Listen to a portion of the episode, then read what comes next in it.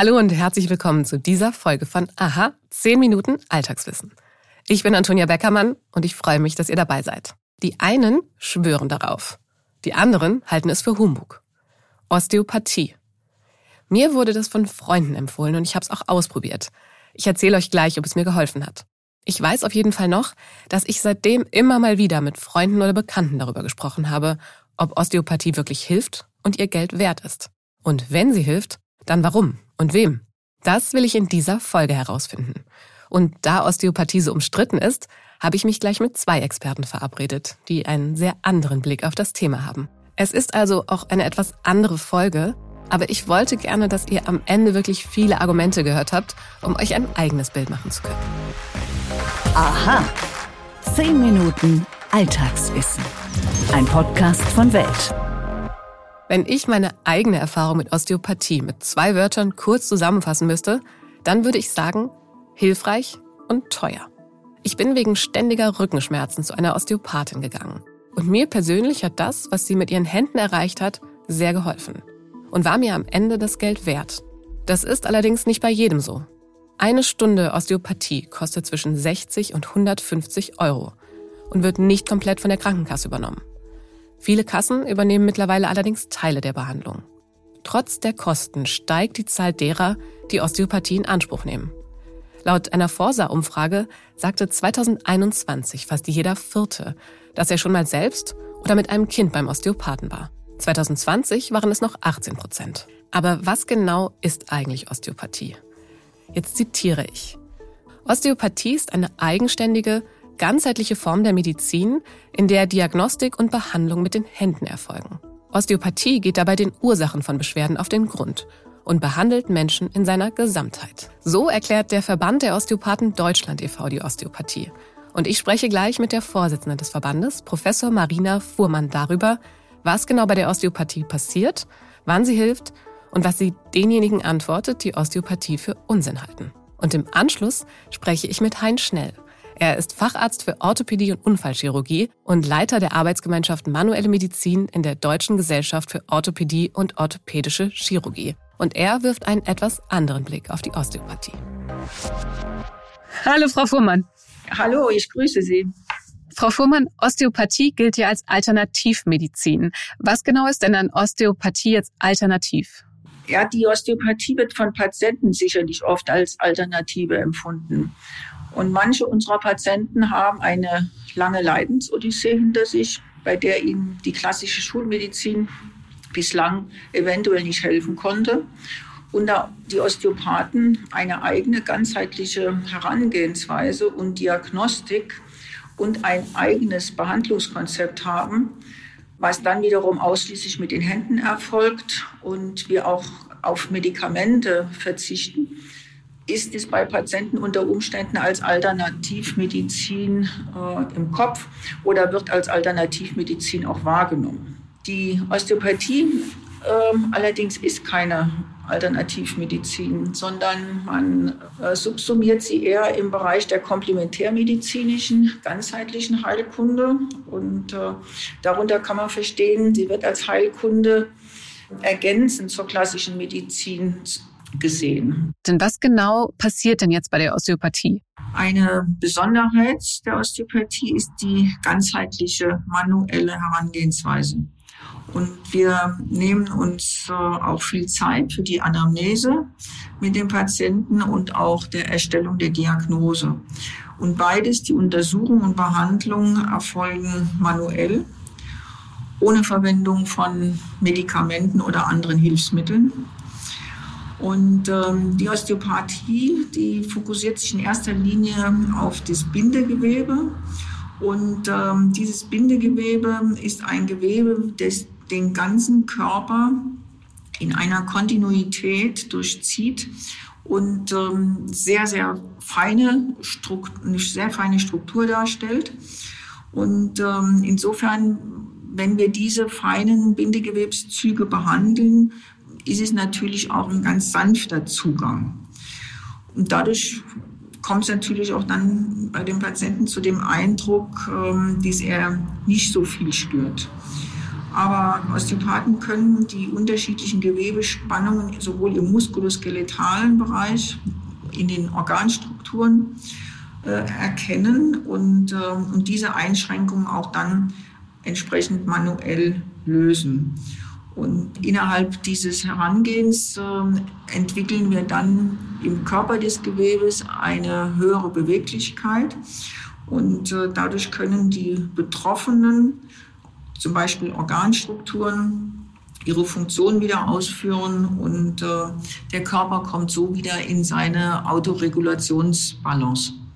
Bei welchen Beschwerden kann denn jetzt ein Besuch beim Osteopathen besonders sinnvoll sein? Da sind die Motivationen der Patienten ganz unterschiedlich. Und grundsätzlich äh, sind wir in der Lage, durch unsere Herangehensweise, indem wir den Körper in seiner Gesamtheit betrachten und auch untersuchen, erfolgreich im Bereich der normalen Muskel- und Skelettbeschwerden. Aber es kommen auch ähm, Indikationen hinzu aus dem internistischen Bereich, zum Beispiel Verdauungsbeschwerden oder auch Schlafstörungen oder auch Atembeschwerden, Menstruationsbeschwerden, allgemeine gynäkologische Fragen.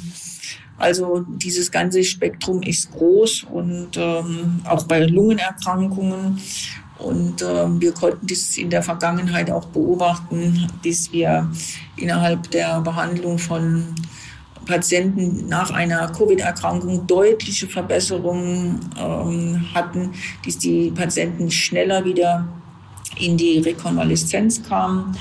Es gibt ja auch immer wieder Kritik jetzt an Osteopathie. Was antworten Sie Ihren Kritikern? Es lohnt sich immer einen Blick auf die Hintergründe der Kritiker zu werfen und natürlich spielen auch wirtschaftliche Faktoren eine große Rolle, denn scheinbar besteht auch eine Angst, dass Osteopathen medizinische Leistungen unter Umständen für sich in Anspruch nehmen. Und äh, das erlebe ich selbst schon seit vielen Jahren im Rahmen meiner Bemühungen für ein eigenes Berufsbild.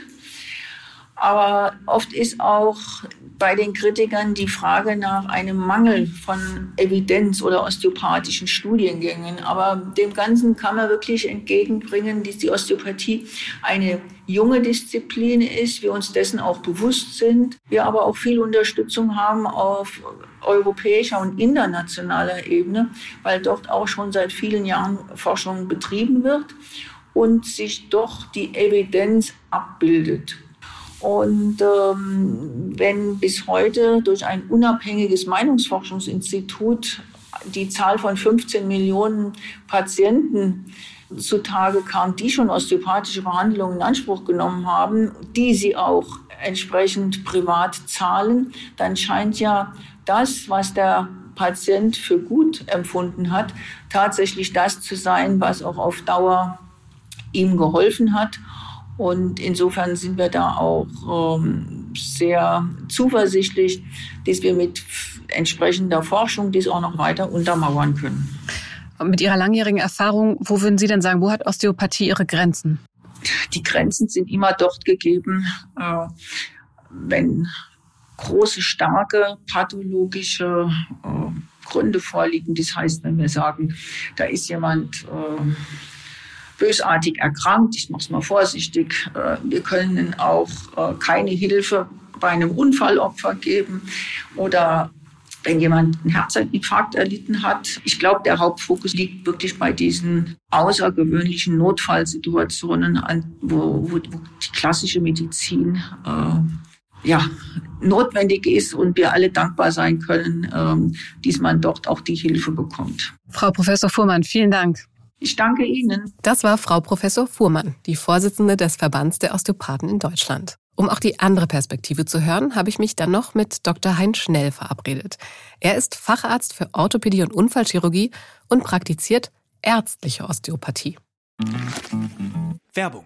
Ich bin Holger Czapitz, Finanzredakteur bei Welt. Meine Kollegen und ich nehmen euch jeden Morgen mit an die Finanzmärkte und wir geben euch Ideen, wie ihr mehr aus eurem Geld macht. Klar gegliedert, drei Teile, Märkte, Finanzthema des Tages und außerdem haben wir jeden Tag eine Inspiration für euch, die das Leben leichter machen soll.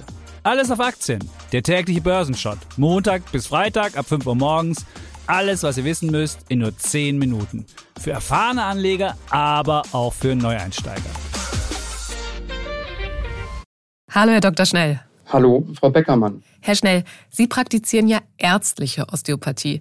Was ist denn da genau der Unterschied zu normaler Osteopathie? Wenn Sie zu osteopathischer Ausbildung recherchieren, stolpern Sie unweigerlich über die Formulierung vier bis fünf Jahre Ausbildung. Tatsächlich stecken dahinter jedoch nur 1400 Unterrichtseinheiten, a 45 Minuten und rechnen wir diese runter von vier Jahren, so kommen wir auf circa 30 Unterrichtseinheiten pro Monat, was etwa an einem Wochenende Freitag bis Sonntag gut realisiert werden kann.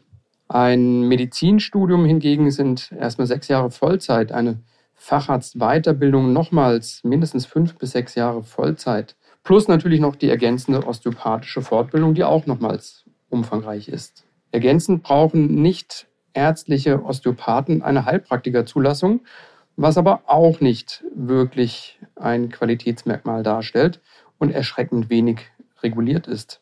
Wenn Sie hierzu recherchieren, wird Ihnen Angst und Bange. Gleichwohl muss man sagen, dass viele Physiotherapeuten diesen Weg gehen zum Osteopathen. Und die haben mit oft vielen Jahren Berufserfahrung oft tolle diagnostische und therapeutische Fähigkeiten mit ihren Händen entwickelt. Und sie erzielen oft auch beeindruckende Ergebnisse. Jedoch ist es ihnen unmöglich, kritische Diagnosen zu stellen und letztlich auch unmöglich, gefährliche Krankheiten, die eventuell begleitend vorliegen, schnell zu erkennen und die Menschen therapeutisch auf den rechten Weg zu bringen. Da haben Sie jetzt einen total wichtigen Punkt für mich angesprochen. Wo sind denn die Grenzen der Osteopathie? Oder vielleicht etwas überspitzt formuliert, kann Osteopathie auch gefährlich sein? Ja, wo ist die Grenze? Eine schwierige Frage. Wir können ganz viele Erkrankungen durch osteopathische Begleitung ja, hinsichtlich der Symptome lindern und äh, den Menschen helfen. Gleichzeitig muss man sagen, dass viele gefährliche Erkrankungen mit oft diffusen Symptomen und nur mäßigen Schmerzen beginnen. Beispielsweise kann hinter Nackenschmerzen eine gefährliche Gefäßveränderung in den Halsgefäßen äh, stecken, die dann zu großen Schlaganfällen führen können.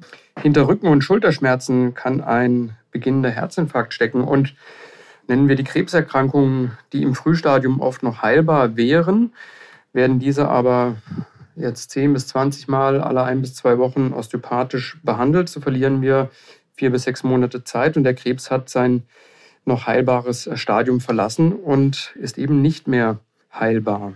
Sie sind Facharzt für Orthopädie und Unfallchirurgie und haben deswegen natürlich zuerst wahrscheinlich einen rein ich sag mal, medizinischen Blick auf die Beschwerden Ihrer Patienten.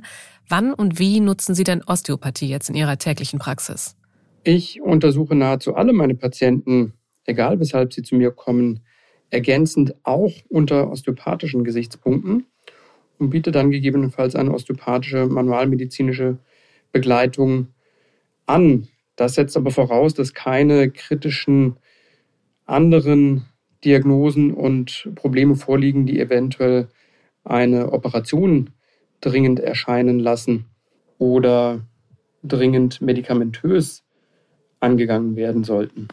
Und wenn nichts dagegen spricht, dann biete ich an, zwei, maximal dreimal osteopathisch zu behandeln und zu schauen, was dadurch erreicht werden kann. Sehr häufig kommt es dann zu sehr erfreulichen Entwicklungen hinsichtlich der Symptome, auch wenn vielleicht auf einer Kernspintomographie schon Veränderungen an einer Bandscheibe äh, gesehen werden konnten. Ein wesentlicher Kritikpunkt an der Osteopathie ist ja, dass es bislang keine verlässlichen Studien gibt, anhand derer man die Wirksamkeit von Osteopathie wirklich belegen kann. Woran liegt das denn? Die Frage, hilft Osteopathie mit einer Studie zu beantworten, ist so natürlich gar nicht möglich. Das wäre in etwa wie wenn wir fragen, hilft Chemotherapie bei Krebs? Und in der Forschung wird diese Frage natürlich so auch nicht in eine Studie gepackt. Da folgt man eher der Frage, hilft Medikament X im Vergleich zu Medikament Y im Vergleich zu Placebo bei einer Krebserkrankung A mit der Unterzelllinie und dem Subtyp BC oder ähnlich. Sie sehen, das ist viel, viel komplexer als eine einfache Hilft das überhaupt Fragestellung. Übertragen auf die Osteopathie ist das deswegen schwierig, weil osteopathische Befundkonstellationen hoch individuell und komplex sind und wir in der Regel gar kein adäquates Gruppenkollektiv so einfach bilden können. Die Amerikaner an ihren universitären osteopathischen medizinischen Schulen, die schaffen das äh, teilweise doch ganz gut, jedoch auch nur unter enormem Zeit- und äh, Geldeinsatz. Es gibt ja keine klare Definition von Osteopathie und der Begriff selbst ist auch nicht geschützt. Warum ist das so? Und woher weiß ich denn, wenn ich Beschwerden habe, zu wem ich dann mit gutem Gewissen gehen kann? Das stimmt. Die Osteopathie ist nicht klar definiert und das Gleiche gilt für die Ausbildungsprozesse und die Zulassung im Sinne des Heilpraktikergesetzes. Was jedoch klar definiert ist, ist das Medizinstudium und die Facharztweiterbildungen über die Ärztekammern sowie auch die Weiterbildung zur manuellen Medizin. In der Deutschen Gesellschaft für manuelle Medizin sehen wir übrigens die Osteopathie als integralen Bestandteil und Erweiterung der manuellen Medizin. Und wir kümmern uns sehr intensiv um die Frage, was wir da eigentlich tun und wie das Ganze wirkt. Wer nun also osteopathische Hilfe sucht, der ist wahrscheinlich bei einer Fachärztin, einem Facharzt mit der Zusatzbezeichnung manuelle Medizin auf dem Praxisschild und einer osteopathischen Ausbildung in den besten Händen. Herr Dr. Schnell, vielen Dank. Das war jetzt wirklich eine längere Folge. Ich hoffe sehr, ihr seht es mir nach. Bei so einem umstrittenen Thema war es mir wichtig, beide Seiten zu Wort kommen zu lassen. Ich hoffe jedenfalls, ihr könnt euch jetzt euer eigenes Bild zur Osteopathie machen. Ich stelle euch noch ein paar Links mit weiteren Informationen in die Show Notes. Danke euch auf jeden Fall fürs Zuhören. Wir freuen uns, wenn ihr auch in Zukunft dabei seid. Und damit ihr keine Folge verpasst, abonniert uns am besten gleich auf einer der Podcast-Plattformen. Mein Name ist Antonia Beckermann. Ich wünsche euch nach überall hin einen wunderschönen Tag.